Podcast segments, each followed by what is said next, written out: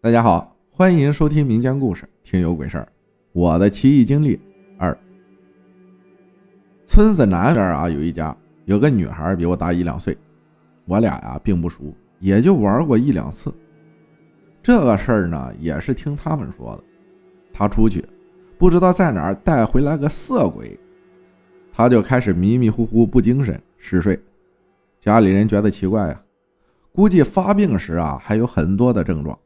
但毕竟我不在场，别人说也是一带而过。家里人觉得奇怪，知道估计是撞邪了，就请王大脚来了。王大脚来了，自然有那种仙气儿。他供奉的是狐仙，有道行。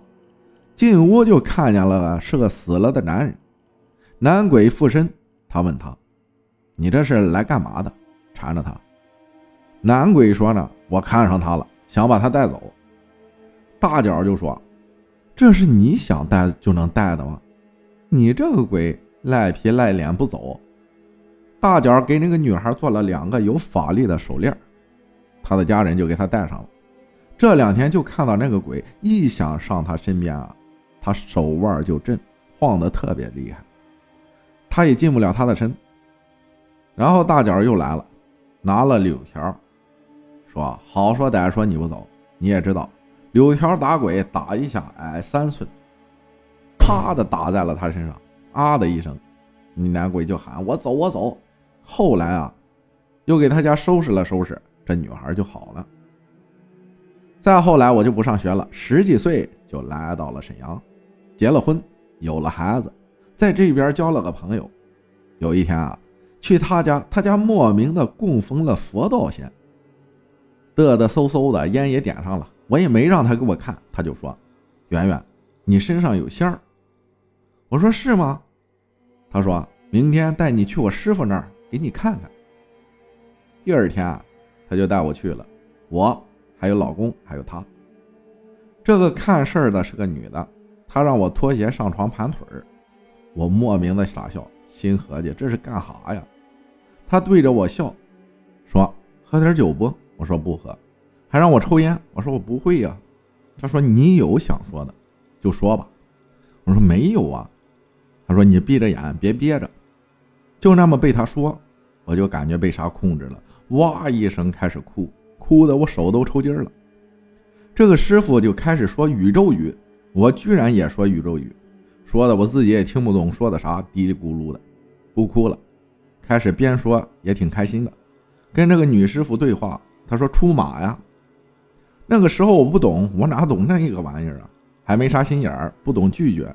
他说：“走，供上。”就带我去沈阳一个卖佛具的地方。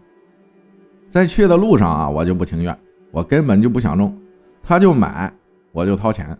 我老公呢，老实也不吱声，不乐意有意见，以他的性格也不咋吭声。到那儿下车就刮了一阵邪风，特别大，起了好多灰。回来的路上，我家车莫名其妙的爆胎了。我们打车回来的，老公找地方修的车，这其实就是不好的预示。就这么稀里糊涂的供上了。从供完以后，我就开始不舒服，花了不少钱。这个师傅以徒弟之名啊，经常让我们去他家帮他干活、叠东西、元宝之类的。但是我头痛毛病是越来越厉害。他带着我们给别人看病，我发现他。太看重钱了，我感觉我都成了他骗钱的助手了。后来我开始疏远他，他感觉到了就生气，他就像有点神经质。见面的时候跟我说：“有一天你家去个人站堂子跟前看。”我说：“那也许是我婆婆吧。”其实我心里怕了，他这是自带监视器呀！我背后说了他什么，他好像都知道。大家肯定听了不会相信吧？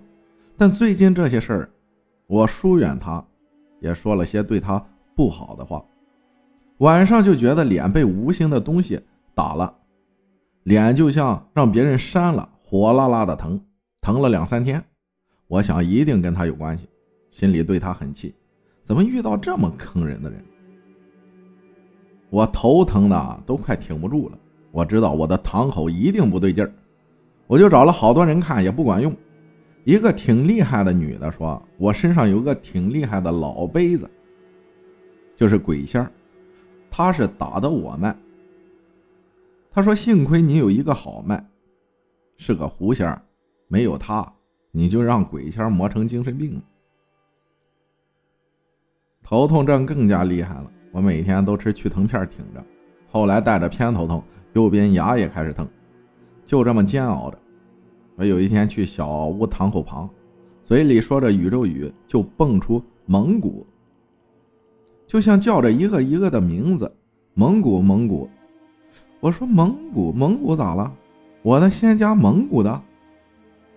其实我就知道我爸妈在蒙古工作呢，结果呢？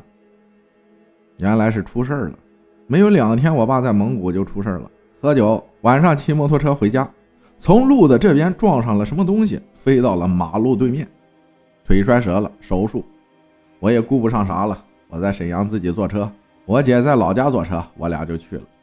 去那边照顾我爸呀，其实我也照顾不了啥，因为头疼啊，我在那儿疼的直磕床。之前脑 CT 也做了，都没有事儿。我心里清楚，就是这个堂口的事儿。只不过我老公不太信这个，就说让我去医院看，我觉得是白花钱。我在那儿晚上跟我姐没地方住，正好那医院离一个爸爸表弟家近。那个二叔说：“你俩晚上去我家住，我也不回去。”二婶他们那时啊在老家，他家有钱，在蒙古弄煤矿，他就包了个煤矿，开个霸道，花钱也挺大方的。他有一个儿子，一个女儿。儿子二十四岁时，在内蒙和朋友约好出去吃饭，在路上出了车祸死了。我和我姐就去他家住，就到第二天晚上的时候出了个事儿，弄得我们是人心惶惶。今天就到这儿吧，明天我接着再讲。感谢三里清风三里路分享的故事啊，就是你这个故事确实是有点长，你讲到哪儿我就读到哪儿。你这个就是什么出马仙所说的那个被仙家磨的那个吧？我也不太懂啊，我只是负责讲。感谢大家的收听，我是阿浩，咱们下期再见。